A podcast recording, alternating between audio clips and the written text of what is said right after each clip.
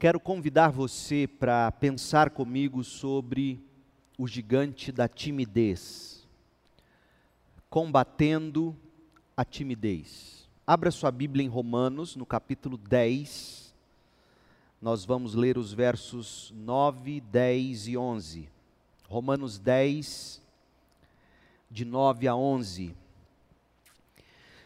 Se você confessar com, com a sua boca que Jesus é Senhor e crer em seu coração que Deus o ressuscitou dentre os mortos, será salvo. Pois com o coração se crê para a justiça e com a boca se confessa para a salvação. Como diz a, a Escritura, todo que nele confia jamais será envergonhado. Esta é a palavra de Deus. Para você que talvez esteja chegando agora, nós estamos estudando uma série sobre os gigantes da alma, como combatê-los. Não é necessariamente uma série de exposições bíblicas, mas nós enfrentamos temas que julgamos ser os grandes gigantes da alma e como nós podemos combatê-los à luz das Escrituras. Às vezes ocorre de nós ah, pegarmos um texto bíblico e expormos o texto, trazendo assim a resposta para nós. Às vezes, às vezes não. Mas hoje nós trataremos da timidez, o sentimento de apreensão ao se aproximar de estranhos, ao ter que falar em público o sentimento de apreensão ao entrar num ambiente cheio de gente, ou mesmo ao encarar uma, uma situação completamente nova. Esse sentimento é comum. Muitas vezes ele é normal. Mas essa apreensão diante de pessoas desconhecidas ou do desconhecido pode se tornar uma experiência dolorosa para quem se deixa dominar pela timidez, pela vergonha ou pelo sentimento de inferioridade. Essas emoções descontroladas podem, pouco a pouco, tornar o indivíduo incapaz, abrindo portas para transtornos de ansiedade como fobia social e até ataques de pânico. A timidez, ela é uma, uma emoção dolorosa. E ela, a timidez, pode ter em sua raiz algo de consciência de culpa ou de vergonha por alguma deficiência ou de impropriedade diante de alguma circunstância e até de perfeccionismo. A timidez que brota da culpa, digamos, é, é, vem de alguém que agiu ou está agindo contra a própria consciência. E, portanto, se sente culpado ou culpada. E isso traz medo, medo de ser flagrado ou flagrada no erro, porque sabe que poderá ser punido ou poderá ser humilhado.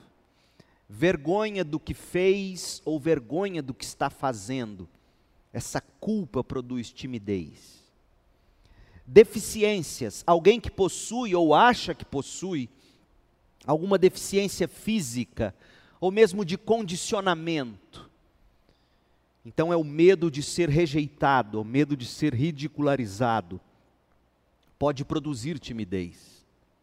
Impropriedade, alguém que, que se veste ou se porta de forma que a pessoa se julga então de inadequada, seja por falta de condição financeira ou social, ou mesmo por desinformação. Então é o medo de ser ridicularizado mais uma vez, é o medo de ser rejeitado.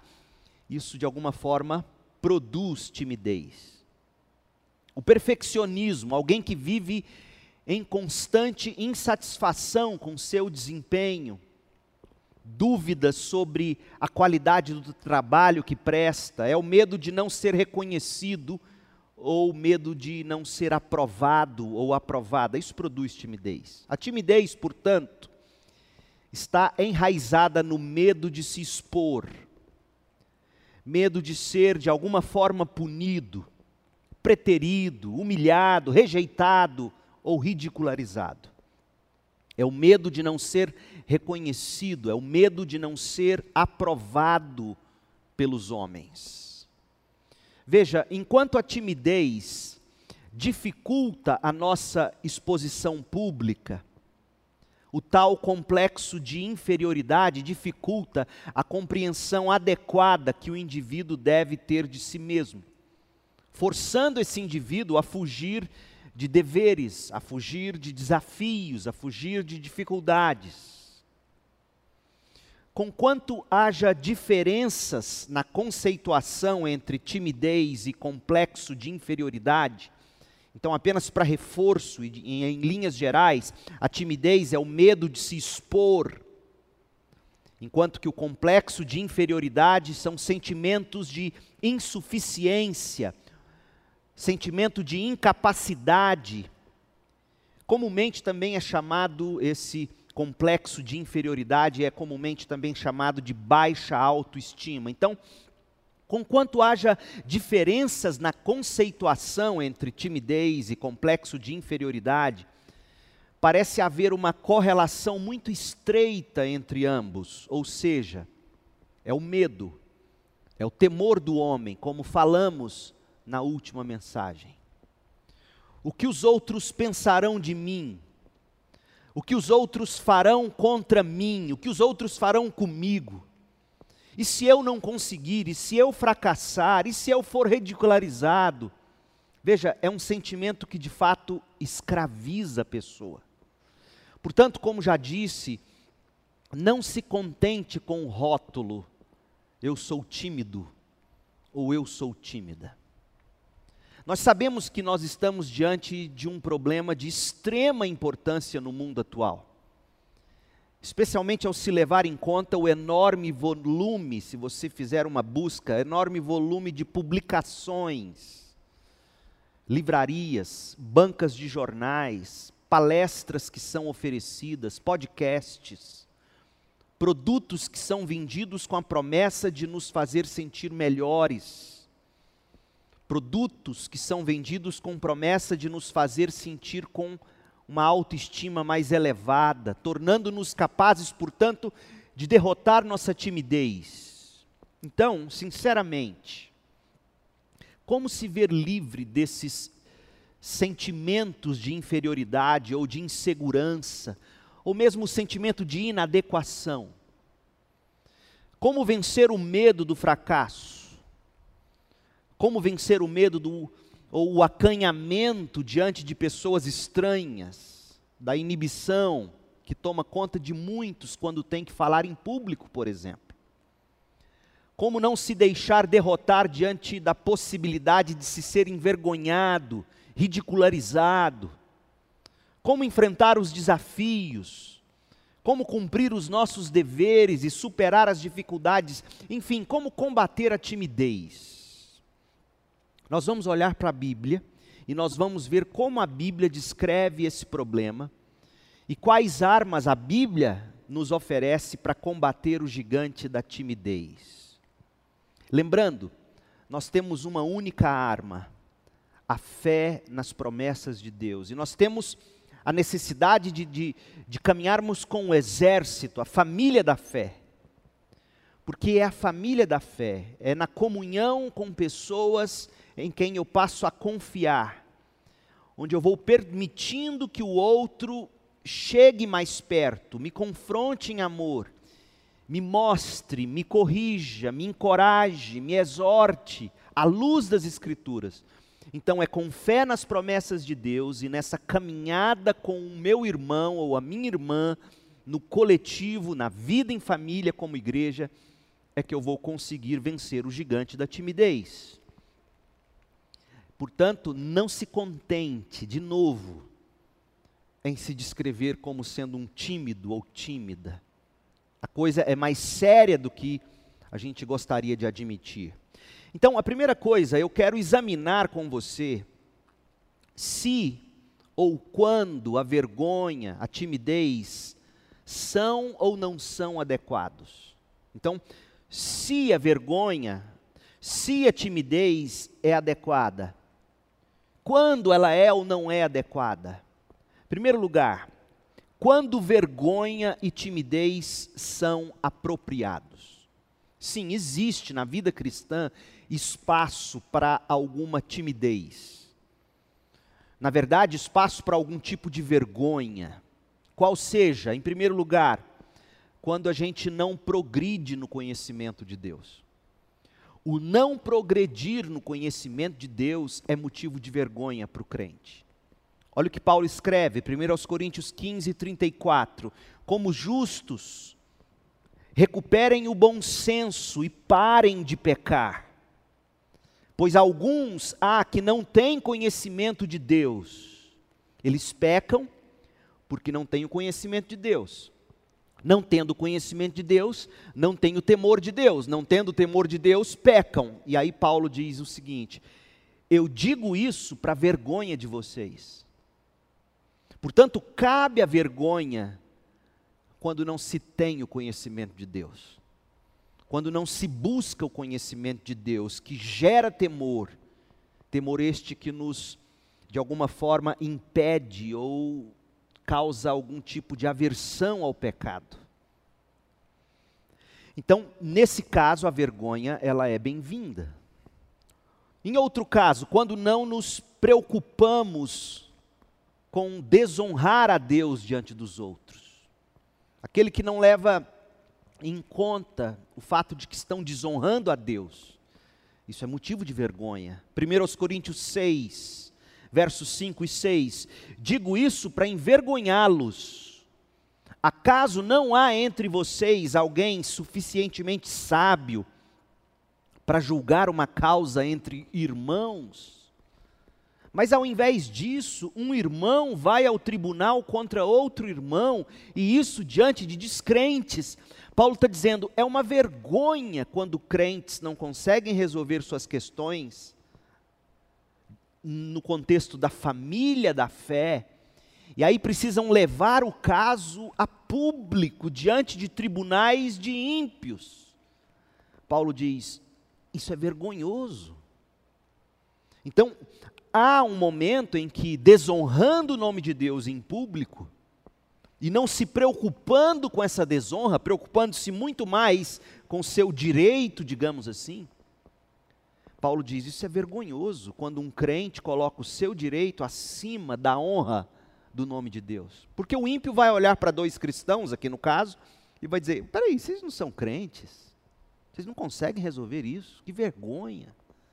E Paulo diz: É sim motivo de vergonha. Em terceiro lugar, quando, quando não paramos de pecar contra Deus, é um motivo de vergonha. 1 Tessalonicenses 3, 14 e 15 diz assim: se alguém desobedecer ao que dizemos nesta carta, Paulo está dizendo, ele escreve 1 Tessalonicenses, caminhando para o fim da, da epístola, ele diz: se alguém, tendo lido essa carta, ouvido essa carta ser lida, e, e desobedece ao que dizemos nesta carta, marquem essa pessoa, não se associem com ela. Para quê? E aí diz: para que se sinta envergonhado. Paulo está falando de disciplina na igreja. Paulo está dizendo: há casos em que a pessoa terá que ser posta em disciplina. E isso sim trará alguma vergonha, e nesse caso, essa vergonha é bem-vinda, para que a pessoa se arrependa, para que a pessoa se constranja diante do pecado. E aí Paulo diz: contudo, não considerem a pessoa como inimigo, chame a atenção dela como um irmão, mas chame a atenção, mas aplique a disciplina, marque essa pessoa, para que ela se sinta constrangida, envergonhada, diante de tal pecado não arrependido e não confessado. Então, tenhamos sim vergonha de não crescer no conhecimento de Deus. Tenhamos sim vergonha de desonrar a Deus diante dos homens Tenhamos sim vergonha de não parar de pecar contra Deus e o irmão. Mas que essa vergonha, em vez de nos paralisar, nos leve ao arrependimento, nos, nos pro, produza em nós mudança de vida. Essa culpa que produz tristeza e acanhamento não é para nos destruir, é para nos levar ao arrependimento. Ou, ouça um texto de Paulo, segundo os Coríntios 7. Eu vou ler os versos 9 a 11 e vou ler na paráfrase que Eugene Peterson faz quando ele traduz a Bíblia. A, a mensagem é o nome da versão. Segundo os Coríntios 7, de 9 a 11, olha o que ele diz: Vocês permitiram que a tristeza os levasse a Deus, não que os desviasse de Deus. Veja, Paulo parte do pressuposto de que passaremos por algumas tristezas. Mas tais tristezas, em vez de nos afastar de Deus, devem nos levar a Ele. E saíram ganhando, não perdendo. A tristeza que nos aproxima de Deus age assim ela abala nossas estruturas e nos leva de volta ao caminho da salvação. Jamais lamentamos ter experimentado esse tipo de dor. Mas quem permite que a tristeza o desvie de Deus, vive cheio de remorsos que podem levá-lo a um estado terminal. Agora, digam-me, não são maravilhosos os caminhos que a tristeza toma para nos aproximar de Deus? Vocês estão mais vivos, vocês estão mais cuidadosos, vocês estão mais sensíveis, mais reverentes, mais humanos, mais apaixonados, mais responsáveis. Por qualquer ângulo, o resultado foi maior pureza de coração. Portanto, há sim lugar para alguma vergonha, para alguma timidez, para alguma tristeza, isto é, quando a consciência nos acusa de estarmos pecando contra Deus e a gente se sente mal e diz: Eu não posso continuar assim. Mas olha ao redor, ouça as vozes do mundo que nos cerca, todos trabalham contra essa voz da consciência. Todos tentam nos dizer de alguma maneira que a voz da consciência culpada diante de Deus é coisa imposta pela cultura, pela religião opressora. Não é mesmo? E aí as pessoas tentam de todas as maneiras nos, nos arrancar qualquer tipo de princípio, de valor ou de ética, para que a consciência não se sinta culpada e, portanto, não tenha que prestar contas ao seu Criador. Mas esse não é o caminho bíblico. Porque por mais que nos digam que nós não devemos ouvir tal consciência, que são coisas impostas pela cultura, nós fomos criados com uma consciência. Paulo diz, está gravado em nós, Romanos capítulo 2, Paulo diz: a lei de Deus está em nós, e essa lei, quando é quebrada em nós, fere a consciência com algum tipo de vergonha, com algum tipo de timidez, com algum tipo de, de tristeza, que deve então nos fazer não calar essa voz e nem nos sentirmos destruídos, mas irmos com arrependimento e fé a Deus pelos méritos de Cristo Jesus. Então, devemos, nessas horas de vergonha, de timidez, por termos pecado contra Deus, por estarmos desonrando Deus, por estarmos uh, paralisados no, no crescimento do conhecimento de Deus, nessas horas, cabe-nos arrepender e mudar, buscar a graça de Deus e exercitar a fé, para a glória de Deus e o nosso próprio bem. Isso se chama amadurecimento. Agora, quando a vergonha e a timidez não são apropriados, quando nos envergonhamos de Cristo, quando nos envergonhamos da palavra de Cristo. Olha o que diz Marcos 8,38. Se alguém se envergonhar de mim, diz o Senhor Jesus, se alguém se envergonhar de mim e das minhas palavras nesta geração adúltera e pecadora, Eugene Peterson, quando ele traduz esse texto, ele diz: se envergonhar de mim, das minhas palavras, diante dos amigos inconstantes, dos amigos sem futuro, que são a geração adúltera e pecadora, o filho do homem se envergonhará dele quando vier na glória de seu Pai com os santos anjos. Então, não cabe a vergonha de Cristo, não cabe a vergonha da palavra de Cristo, não para o cristão. Outra coisa, não cabe a vergonha do irmão em Cristo, ter vergonha do crente, do outro. 2 Timóteo 1, de 7 a 9, diz assim: Pois Deus não nos deu espírito de covardia, que também significa, poderia ser traduzido como medo, timidez. Deus não nos deu espírito de timidez, de covardia, de medo, mas de poder, de amor, de equilíbrio ou moderação. Portanto, não se envergonhe de testemunhar do Senhor, nem de mim, que sou o prisioneiro dele. Imagine, Paulo preso pelo nome de Cristo e os amigos, em vez de irem ao socorro dele, todos o abandonaram. Mas suporte comigo os meus sofrimentos pelo Evangelho, segundo o poder de Deus que nos salvou e nos chamou com uma santa vocação. Então, Paulo está dizendo: vergonha do irmão ou do testemunho de Cristo é sinônimo de não se ter recebido o Espírito de Deus, que não é espírito de covardia ou de timidez, mas é de poder, é de amor e, e de autocontrole. Então não cabe a vergonha ao nome de Cristo, não cabe a vergonha à palavra de Cristo, não cabe a vergonha ao irmão em Cristo, e não cabe a vergonha diante das consequências por se ser de Cristo.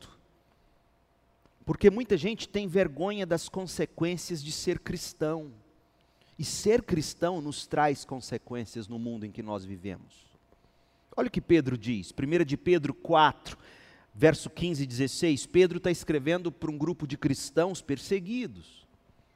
E Pedro diz: Se alguém de vocês sofre, que não seja como um assassino, não sofram como os ladrões sofrem, os criminosos sofrem quando são pegos pela justiça. Não, não sofram como eles. O sofrimento deles é justo. Não sofram como quem se intromete em negócios alheios. Contudo, se sofre como cristão, não se envergonhe, mas glorifique a Deus por meio desse nome.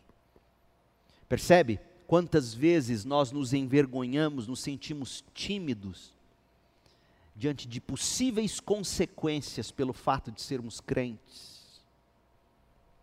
2 Coríntios 12, verso 9, Paulo diz assim, falando do Senhor que foi a ele, disse: Minha graça é suficiente para você, pois o meu poder se aperfeiçoa na sua fraqueza. Não tenha vergonha da sua fraqueza, crente. Não se sinta tímido pela sua fraqueza. Eu me gloriarei, diz Paulo, ainda mais alegremente em minhas fraquezas. Exalte suas fraquezas. Por quê? Para que o poder de Cristo repouse em mim. Por isso, por amor de Cristo, regozijo-me nas fraquezas, regozijo-me nos insultos, regozijo-me nas necessidades, nas perseguições, nas angústias, pois quando sou fraco é que sou forte. Então não tenha vergonha daquilo que o mundo tem vergonha. O mundo tem vergonha de se apresentar fraco. O crente não, o crente se gloria nisso.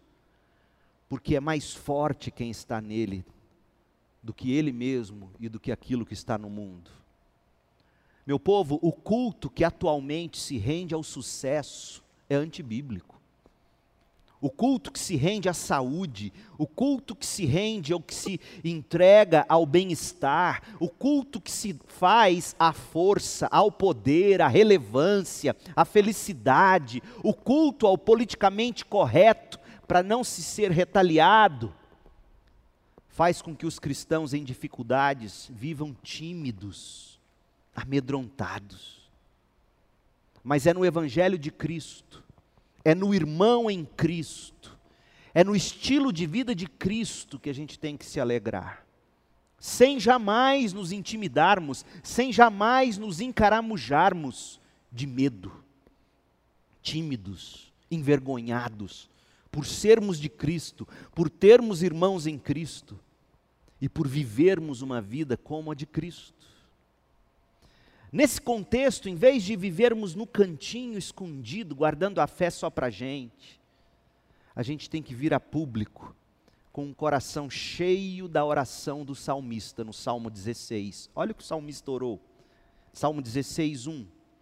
Protege-me, ó Deus, pois em ti me refugio. Não é na minha força, não é na minha sabedoria, não são nas coisas que o mundo se vangloria. Não, eu me refugio em ti. Você já ouviu as pessoas dizerem que o cristianismo é muleta para os crentes? E eu digo, não, não é muleta. O cristianismo é de fato uma UTI. É mais do que muleta. Não tenha vergonha de dizer que sem Cristo você cai e morre. É verdade. Nós mancamos, o pecado nos tornou assim. Cristo é nossa muleta, Cristo é nossa UTI, Cristo, é o nosso remédio, Cristo é o nosso tudo, Cristo é a nossa salvação. O mundo se vangloria de seu autoconhecimento, do seu poder, de suas capacidades o mundo se envergonha de dizer que depende de outro. Nós não. Nós dependemos de Cristo, do poder de Cristo em nós. Nós dependemos da igreja, nós dependemos dos irmãos. Não, meu povo, não está tudo bem, como alguns pastores insistem em dizer, dizendo: não, nós adoramos em espírito e em verdade, não depende de lugar. Realmente. Mas é fundamental a reunião da igreja. 1 Coríntios 14. Paulo fala de uma forma especial do poder e da presença de Deus quando a igreja se reúne, sim, corpo e alma. Eu fico vendo crente falar da não importância da reunião, parecendo que eles são mais gregos do que crentes. Os gregos é que não valorizavam a matéria, o corpo. Se o corpo não fosse importante, não haveria ressurreição dos corpos. Põe isso na sua cabeça. A gente não vive só de espírito e em verdade é vida, é corpo, vida na vida, com coração e com verdade. Não dá para dissociar. Então não está tudo bem, meu povo. Nós estamos vivendo um período terrível, onde as pessoas estão sofrendo por não estarem juntas, porque nós sim precisamos uns dos outros, não é só de Deus que nós precisamos. Não é bom que o homem esteja só, por quê? Porque o próprio Deus é um Deus comunitário, que vive em comunhão desde sempre, desde toda a eternidade, e quando nos é roubada essa comunhão do corpo de Cristo, não está tudo bem. A igreja precisa do seu domingo, precisa do seu encontro, e ela precisa de muito mais do que o domingo, eu sei, mas não pode ser menos do que o domingo. Então, nós somos do tipo que se refugia em Deus, nós somos do tipo que depende uns dos outros. E, e, o salmista continua: Ao Senhor eu declaro, Tu és o meu Senhor, não tenho bem nenhum além de Ti. Agora ouça, você acha que eu desviei do assunto? Olha o que o salmista diz: Quanto aos crentes, aos fiéis que há na terra, eles é que são os notáveis em quem está todo o meu prazer. Há prazer em se viver com os crentes quando grande é será o sofrimento dos que correm atrás de outros deuses, não participarei dos seus sacrifícios de sangue, e os meus lábios nem mencionarão seus nomes. Senhor, tu és a minha porção e o meu cálice, és tu que garantes o meu futuro. Mas esse mesmo salmista disse: quanto aos fiéis que há na terra, eles são os notáveis em quem está o meu prazer. Não tenha vergonha disso. Não tenha vergonha de dizer: eu preciso de Deus, eu preciso de Cristo, eu preciso do Espírito Santo, eu preciso dos irmãos, eu preciso da igreja. Não seja tímido quando se tratar do Evangelho de Cristo. Não seja tímido quando se tratar do irmão em Cristo. Não seja tímido quando se tratar da vida cristã. Não tenha vergonha. Afinal, Romanos 10, 11 diz: Todo que confia em Cristo jamais será envergonhado. Não tenha vergonha, tenha fé. Romanos 9,33, como está escrito: Eis que ponho em Sião uma pedra de tropeço e uma rocha que faz cair, e aquele que nela confia jamais será envergonhado. Quem confia em Cristo não se envergonha. Pois bem, tendo visto quando a vergonha e a timidez são e não são apropriadas, nós vimos isso.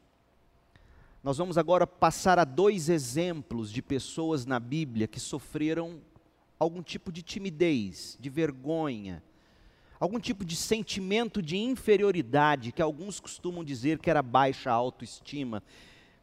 É, e eu pretendo mostrar que é bem o contrário disso. É, era estima grande demais. Moisés. Moisés é o primeiro exemplo. Quando Moisés é chamado por Deus em Êxodo 3, nós encontramos um homem cujo passado pode ser considerado de fracasso. Por quê? Porque ele matou um egípcio em Êxodo 2, de 11 a 14. Ele que tinha sido criado pela filha do Faraó. Ele era filho da filha de, de Faraó, filho de criação. Foi criado no melhor do Egito as grandes, debaixo das grandes mentes do Egito, mas ele fugiu e ficou exilado em Midian. Lembre-se, 40 anos depois de tanta opulência como filho da filha de Faraó. E daquele momento em diante, aos 40 anos, quando ele resolve ver seus consanguíneos que padeciam no Egito, e aí ele toma a dor de um egípcio que apanhou, de um judeu hebreu que apanhou de um egípcio, ele mata esse egípcio, e aí o faraó fica sabendo, provavelmente já tinha uma pulga atrás da orelha com aquele moço, e aí ele foge, passa 40 anos de profunda obscuridade, e veja você, 40 anos pastoreando ovelhas, coisa que para um egípcio era vergonhoso. Sim, quando os, você vai se lembrar quando Jacó vem com seu povo para o Egito, eles vão morar na terra de Gozen, por quê? Porque o egípcio nem chegava perto de gado, de ovelha, de animal, eles não cuidavam disso, eram os escravos que cuidavam disso. E eis aqui Moisés, o filho da filha de Faraó, cuidando, pastoreando ovelhas na obscuridade. Então, alguém poderia imaginar os ataques recorrentes de vergonha, os sentimentos de fracasso na alma de Moisés. Pus tudo a perder. Tentei resolver com as minhas próprias mãos, acabei tendo que fugir e eis-me aqui no fundo de um deserto em Midian. Talvez até uma sensação de incapacidade, já que quando ele quis fazer algo pelo hebreu, que estava apanhando do egípcio, ele pôs o futuro dele a perder e, e deu no pé, fugindo. No entanto, apesar de todos esses possíveis sentimentos, sentimento de vergonha, possivelmente, sentimento de incapacidade, de inferioridade, alguns sentimentos reais, outros nem tanto. Deus ainda resolveu usá-lo, como nós podemos ler em Êxodo 3, versos 9 e 10. Porque Deus é do tipo que nos mostra, como já lemos em Paulo, que o poder de Deus se aperfeiçoa na nossa fraqueza. E aí o texto diz em Êxodo 3, de 9 a 10: Pois agora o clamor dos israelitas chegou a mim, e tenho visto como os egípcios os oprimem. Moisés, vá agora, eu o envio ao Faraó, para tirar do Egito meu povo, os israelitas.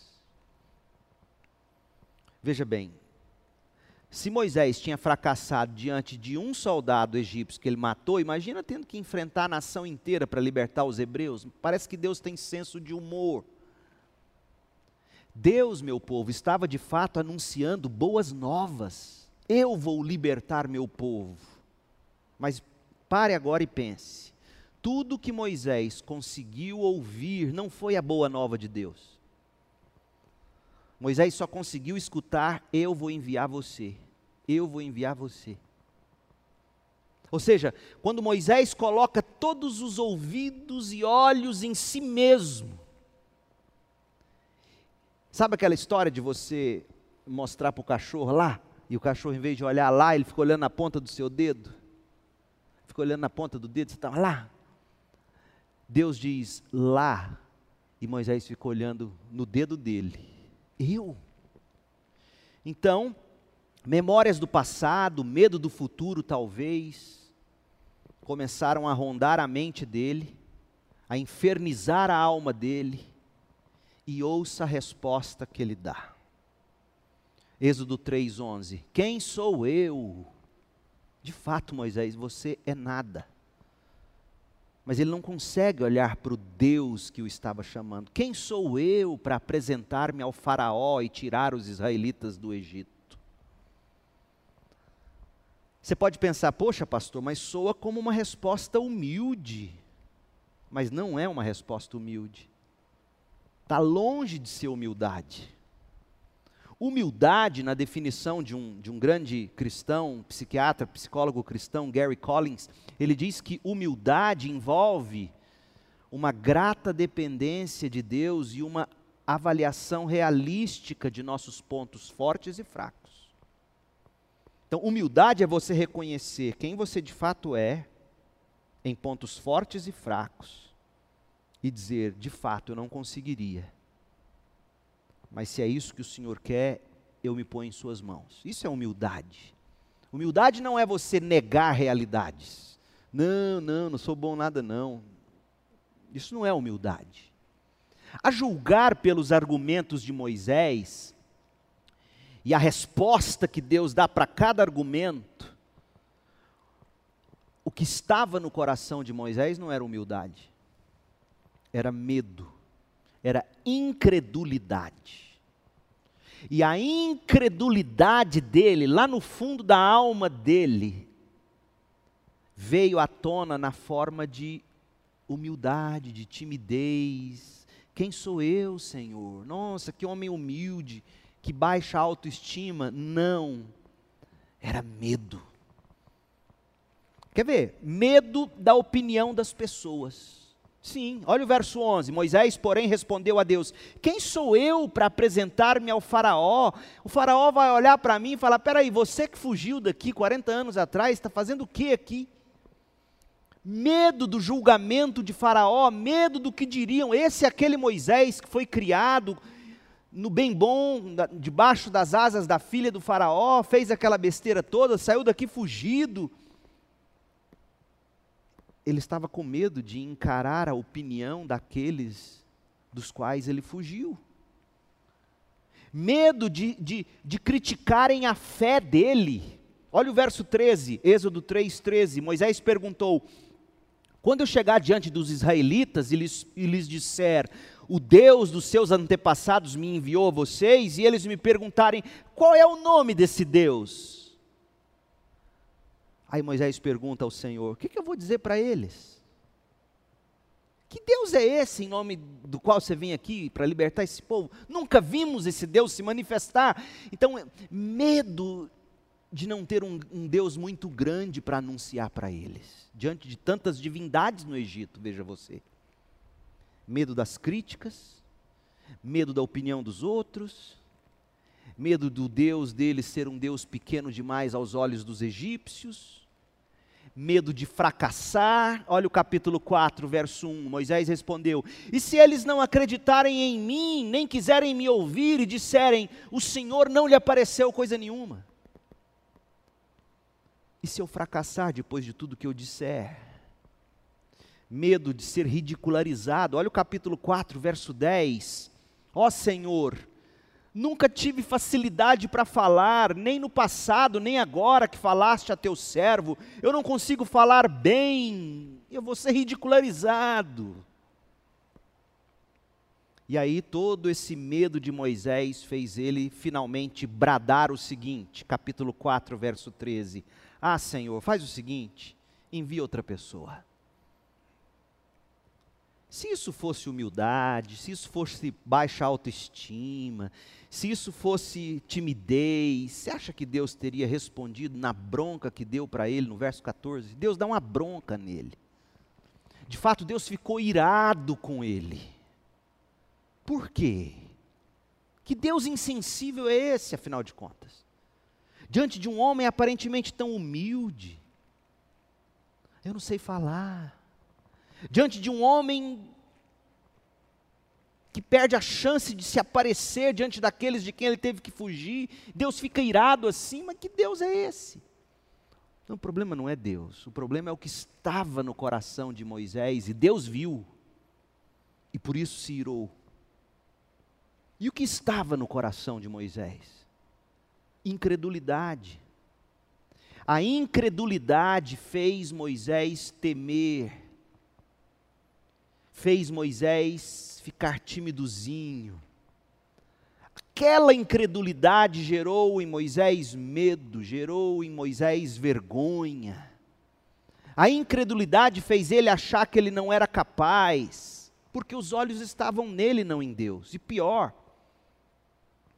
o pior é que ele fez, aquela incredulidade fez Moisés achar que Deus se equivocou. Olha, diante de tudo que eu te expus sobre mim, eu não vou dar conta. Vamos fazer o seguinte: arruma outro. Eu acho que o senhor bateu na porta errada. Por causa dessa incredulidade foi que Deus se irou com Moisés. Portanto, meu povo, não leia a Bíblia com as lentes da psicologia pop. As pessoas leem esse texto e só vê o pobre Moisés.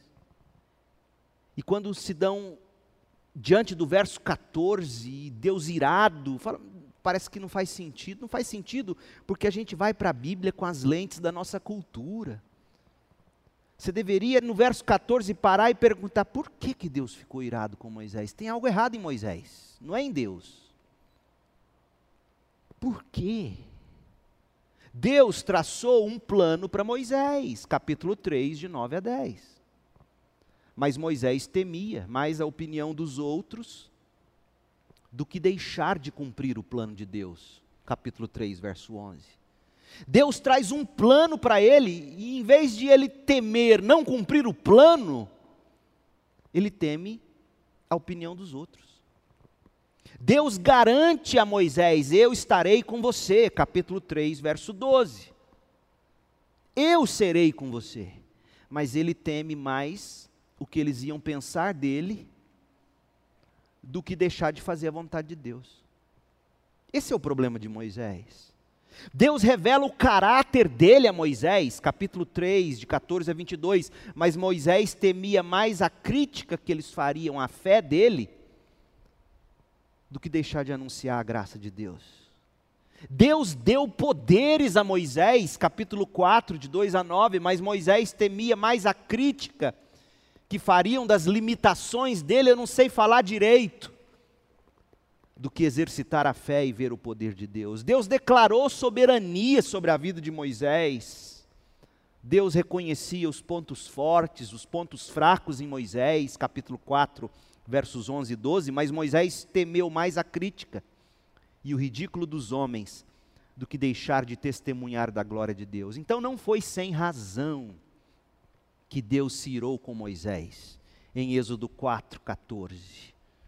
Porque por trás daquela timidez, por trás daquela humildade, por trás daquela vergonha, por trás daquela, entre aspas, baixa autoestima, havia um medo infundado, havia uma incredulidade. Deus falando e ele argumentando, Deus falando e ele contra-argumentando, Deus dizendo, Deus dando provas. E ele quer saber de uma coisa, Deus? O senhor errou, bateu na porta errada, arruma outro. Aí Deus fala: Não, peraí, Moisés, chega. Você perdeu a noção sobre quem está falando com você. Esse é o nosso problema, gente. Nós fazemos muito pouco caso de Deus. Outro exemplo que é usado erroneamente, Jeremias. 800 anos depois de Moisés, Deus chama outro servo dele para o serviço, e outra vez Deus ouviu palavras de falsa modéstia. Eu já ouvi pastor Batista dizer que Jeremias tinha baixa autoestima. Esse homem não conhece a Bíblia, ou ele se alimenta mais de psicologia barata do que de teologia bíblica. Olha o que o texto diz, Jeremias 1, de 4 a 6. A palavra do Senhor veio a mim, Jeremias, dizendo: Deus disse a Jeremias: Antes de formá-lo no ventre, eu escolhi você. Antes de você nascer, eu o separei e o designei profeta às nações. Ô, ô Jeremias, antes de você ter sequer pensado em fazer isso ou aquilo, antes de qualquer coisa, eu, fiz você, eu planejei sua vida. Ou seja, não tinha resposta, era só ouvir. Tá bom, fala, teu servo ouve. E ele vem com a resposta, mas eu disse: Ah, soberano Senhor, eu não sei falar, sou ainda muito jovem. Seria realmente timidez, seria realmente vergonha, seria realmente sentimento de inferioridade ou baixa autoestima pela pouca idade que Jeremias tinha? Da superfície talvez pareça qualquer um desses. Mas a verdade é que a gente está diante de um problema de medo, de um problema de temor do homem, que de novo é fruto de incredulidade. Ouça a resposta de Deus a Jeremias, para você entender de fato o que estava no coração do profeta. Jeremias 1, de 7 a 8: O Senhor, porém, me disse: Não diga que é muito jovem, porque quando você fala isso, você está dizendo que eu errei. Você está dizendo que eu estou me precipitando, que eu estou sendo irresponsável. Dê o adjetivo que você quiser dar mas não me diga que você é muito jovem. Eu sei o que eu estou fazendo. A todos a quem eu enviar, você irá e dirá tudo o que eu lhe ordenar. Agora veja o que tinha no coração dele. Não tenha medo deles. Bingo. De novo, a gente lê a Bíblia com lentes alheias à verdade das Escrituras. A gente não presta atenção no que Deus fala. Está vendo? A gente é muito ruim para ouvir. Jeremias, o seu problema não é baixa autoestima. O seu problema não é timidez. Isso parece timidez, parece vergonha, parece baixa autoestima, mas aí dentro tem medo. E nós já vimos, a raiz do medo é incredulidade. Aqui mesmo, fica claro, não tenha medo deles, pois eu estou com você para protegê-lo. Por que, que ele está com medo? O medo revelava que ele não confiava que Deus o protegeria. Eu sou pequeno demais, eu não vou conseguir me defender, e será que o Senhor vai estar lá mesmo para me proteger? Mas a gente lê o texto e fala: não, baixa autoestima. Não é não. É medo. E não é um medo justificável, é um medo fruto da falta de fé na proteção de Deus. Isso é muito sério, gente. O problema de Jeremias era fundamentalmente o medo dos homens, verso 8. Portanto, falta de fé em Deus, nos planos de Deus, versos 4 e 5. Falta de fé na presença de Deus com ele, verso 7. Falta de fé na promessa de Deus por ele, verso 8. Moisés, Jeremias, aparentemente humildes, tímidos, baixa autoestima, mas não é não. É medo. É incredulidade. Eu e você. Eu e você, a exemplo de Moisés e de Jeremias e de tantos outros. Quando a gente sofre com a timidez, com a vergonha, quando a gente sofre com algum sentimento de inferioridade, ouça, meu povo, eu digo com amor, porque está aqui diante de você quem também experimenta isso. Eu olho para os meus 21 anos de ministério, se eu viver até outubro, novembro esse ano, eu farei 21 anos de pastorado. Eu posso te dizer com quase 100% de acerto, todos os erros que eu cometi, ai, eu cometi, no meu ministério, dos que eu consigo me lembrar, eu poderia te dizer, todos foram fruto do temor do homem. Eu não te falo aqui como quem não luta com isso. Eu te falo aqui como quem sabe quais são meus grandes gigantes. E eu sei que no fundo do meu coração, o que me faz temer o homem, o que me faz parecer às vezes tímido, se é que eu me pareço assim, humilde ou qualquer outro nome, baixa autoestima, essencialmente, fundamentalmente, é incredulidade. Que tantas vezes vem à tona com roupas bonitas, tímido, humilde, baixa autoestima, mas é falta de fé no que Deus promete ser por mim, ser para mim, fazer por mim em Cristo.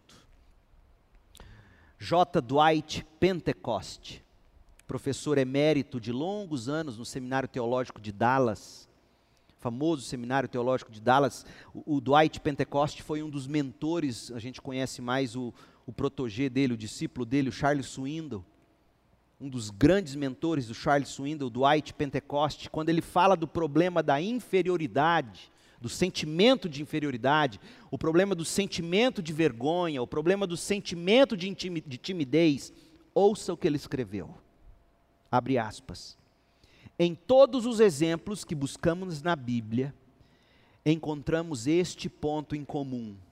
Todas as pessoas que sofriam deste sentimento estavam ocupadas consigo mesmas. A timidez, a vergonha, o sentimento de inferioridade, esse homem diz.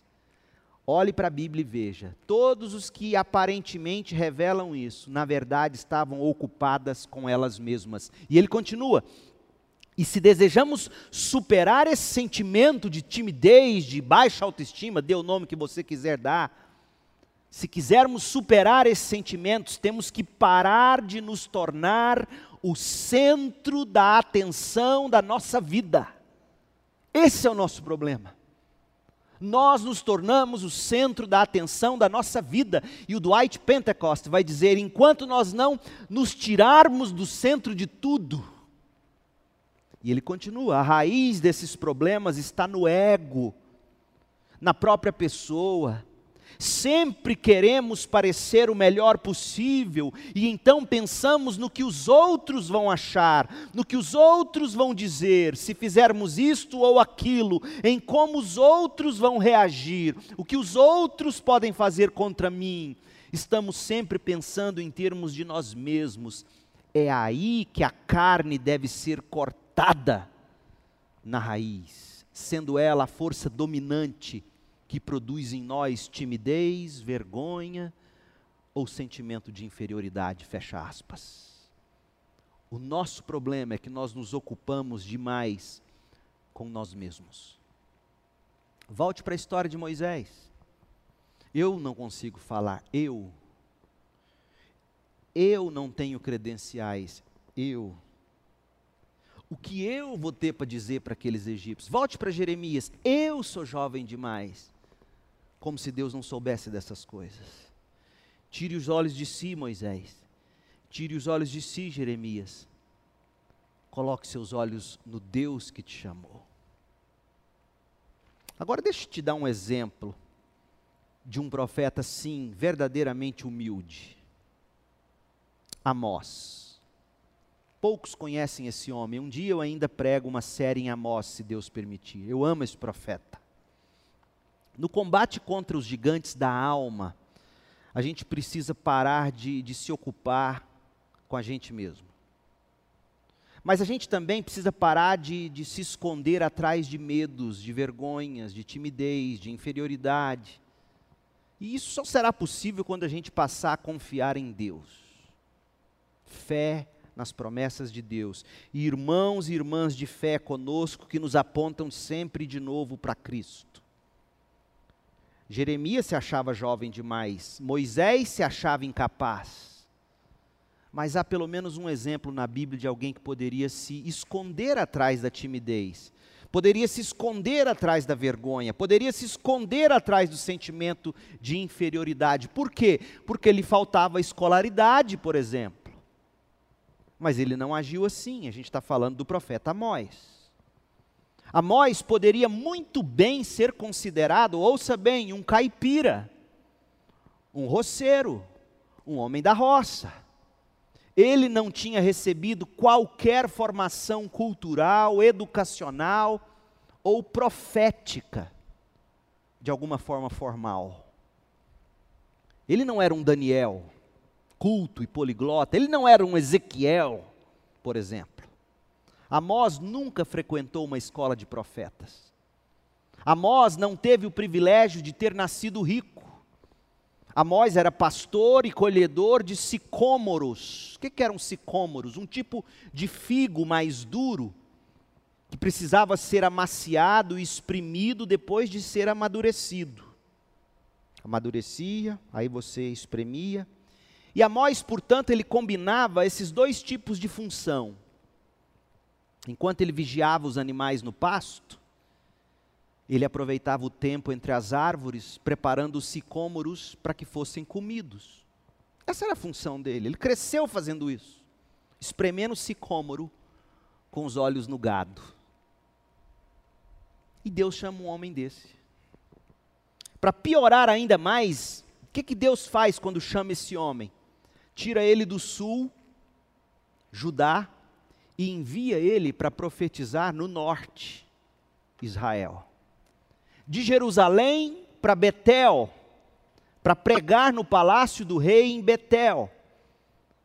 Já viu aquele filme Crocodilo Dante chegando em Nova York? É esse caipira chegando para profetizar lá em Israel. E é óbvio que todos lá no norte rejeitariam a mensagem dele. No Brasil seria o contrário: seria alguém do norte, nordeste, centro-oeste, indo para o sudeste e para o sul. Os caipiras chegam no sudeste e no sul. Eu sei o que é isso. Eu morei em São Paulo, quase 14 anos. Sotaque goiano lá, meu filho, é nordestino. Eu já tive gente corrigindo meu sotaque, minha pronúncia. Eu posso imaginar o que foi para Amós. Você acha que não? Quando ele começou a pregar lá no norte, olha o que ele ouviu. Quem é esse caipira aí do sul? Olha, olha o texto, Amós 7, verso 12. Amazias, quem era Amazias? Amazias era um sacerdote de Betel. Ele disse a Amós: Vai embora, vidente. Vidente é um termo pejorativo para profeta, nesse contexto aqui. Vidente, vai embora, vidente, você está vendo coisa de Deus? Vai embora, vá profetizar em Judá, vá ganhar lá seu pão.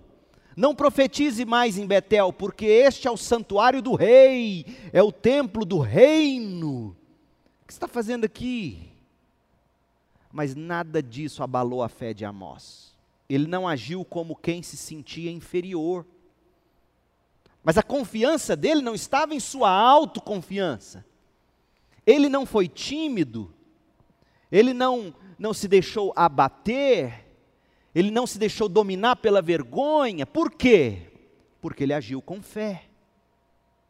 Ele sim foi humilde, pois ele sabia quais eram seus pontos fortes e seus pontos fracos, e ele agiu com gratidão pela graça de Deus com fé na promessa de Deus. Olha o que ele responde, Amós 7,14. Amós respondeu a Amazias: Eu não sou profeta, você tem razão. Eu não tenho pedigree de profeta, você tem razão. Eu não pertenço a nenhum grupo de profetas. Você tem razão, eu apenas cuido do gado e faço colheita de figo silvestre. Você tem razão quando você fala de mim assim, nesses termos. Mas, eu amo essas conjunções, mas o Senhor me tirou do serviço junto ao rebanho. Desculpa a expressão, o Senhor me tirou do meio do cocô das vacas. Porque essa é a ideia que ele está comunicando. O Senhor me tirou do meio do cocô das vacas e me disse: Eu te envio, vá profetizar a Israel, meu povo. Isso é humildade. Humildade não é você querer dizer o que você não é. É reconhecer quem você é, de onde você saiu, suas limitações e sua força. Mas a força aqui não estava nele. Você não vê que ele não se, ele não se gaba em nenhum ponto. Ele reforça aquilo que os homens viam como pontos negativos. Sim, eu sou um caipira, cuido de vaca, eu estava no meio de curral quando Deus me chamou. Mas Deus me chamou. Deus, Deus é o foco. Que fé, meu povo, isso é humildade. Isso é discernimento, isso é coragem. Talvez por dentro pudesse haver alguma timidez, algum sentimento de que preconceito é esse? Talvez pudesse haver algum sentimento de inferioridade, mas a fé de Amós não permitiu que ele se abatesse, não permitiu que ele retrocedesse. Tendo visto, portanto, que há sim um tipo de vergonha que é justificável. Quando a vergonha é justificável? Quando a gente não cresce na fé. quando a gente não luta contra o pecado, quando a gente desonra Deus diante dos homens. Esse é um tipo de vergonha justificável. Tendo visto que há um tipo de vergonha que não é justificável, ou seja, quando a gente envergonha ou sente vergonha de Cristo, sente vergonha do povo de Cristo, sente vergonha do estilo de vida de Cristo.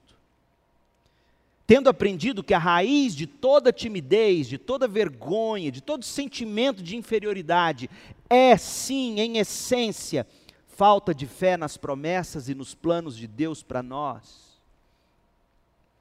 Eu quero que você, ao terminar essa mensagem, saia clamando a Deus por fé fé para salvação, fé para santificação, fé para sua satisfação em Deus. Porque Paulo disse isso repetidas vezes: os que são da fé em Cristo nunca serão envergonhados. Já que o pior tipo de vergonha não é o que os homens pregam contra nós. O pior tipo de vergonha é a vergonha que está por vir ser rejeitado por Deus diante dos homens, assentado em seu trono branco. Essa é a grande vergonha e a gente não para para pensar nisso. Por isso que Paulo escreve em Romanos 10, 9: se você confessar com a sua boca se você confessar sem timidez, sem vergonha, confessar com a sua boca que Jesus é Senhor, se você crer no seu coração que Deus o ressuscitou dentre os mortos, você tem coragem de dizer isso? Você será salvo. Pois com o coração se crê para a justiça e com a boca se confessa para a salvação, como diz a Escritura: todo que nele confia jamais será envergonhado. Esta aqui é outra forma de Paulo dizer: Eu não me envergonho do Evangelho de Cristo. Ele é o poder de Deus para a salvação. Pode ser que você sofra com a timidez, talvez seja por culpa. Você agiu de alguma forma que hoje te deixa envergonhado. Você tem medo de ser flagrado, exposto, humilhado se a sua timidez vem desse sentimento de culpa, não seja mais escravizado. Confesse o seu pecado. Arrependa-se e seja corajoso. Talvez a sua timidez seja por causa de alguma deficiência. Você possui alguma deficiência, ou acha que possui alguma deficiência física, alguma deficiência de condicionamento. E aí às vezes é sim até rejeitado por, pelas pessoas. Às vezes até sofre algum tipo de preconceito ou bullying. Mas o que importa é o amor de Deus por nós em Cristo Jesus. E quando você abraça esse amor de Deus por mim e por você em Cristo Jesus, você não depende mais do reconhecimento dos homens, você está livre para amar mesmo aqueles que são preconceituosos. Só o cristianismo de verdade cura o preconceito. Cura o coração de quem sofre com o preconceito. Porque você já tem o amor de Deus em Cristo Jesus.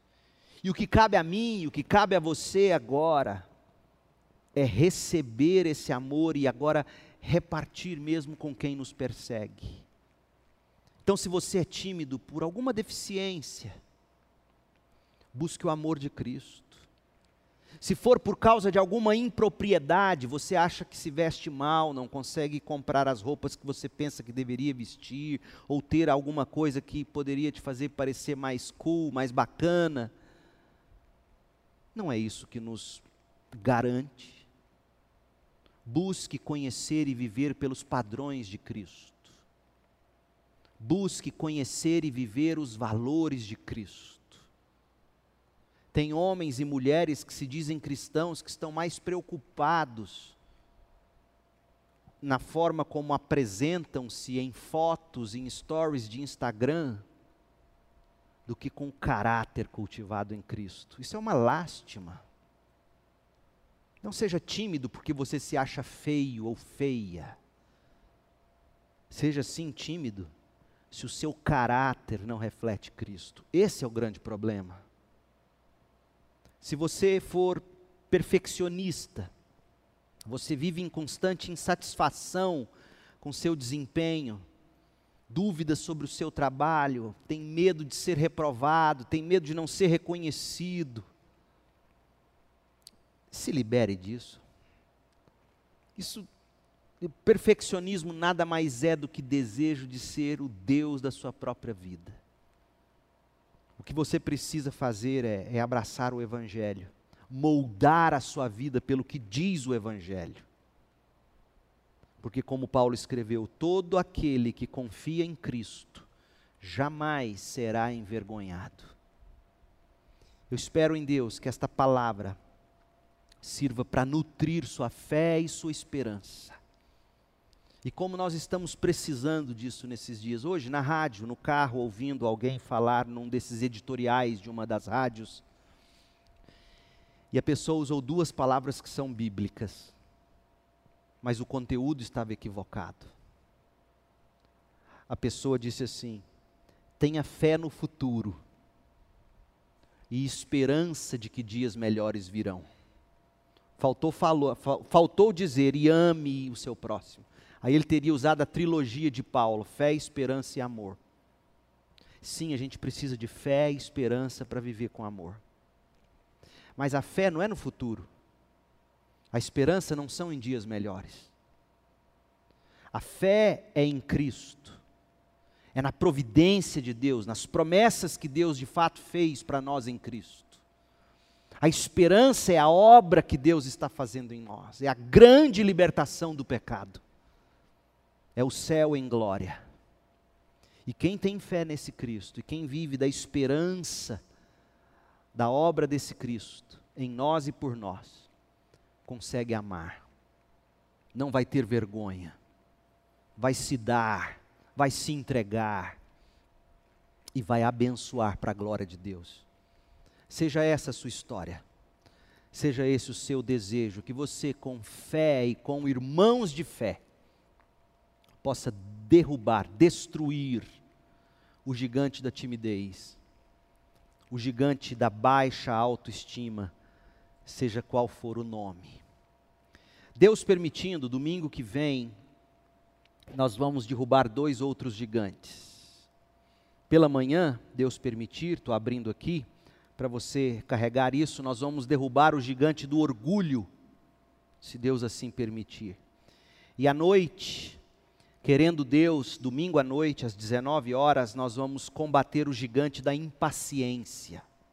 Quem não sofre com a impaciência? Vamos aprender pela palavra de Deus como derrubar o orgulho, como derrubar a impaciência. Que Deus te abençoe com graça, misericórdia e paz.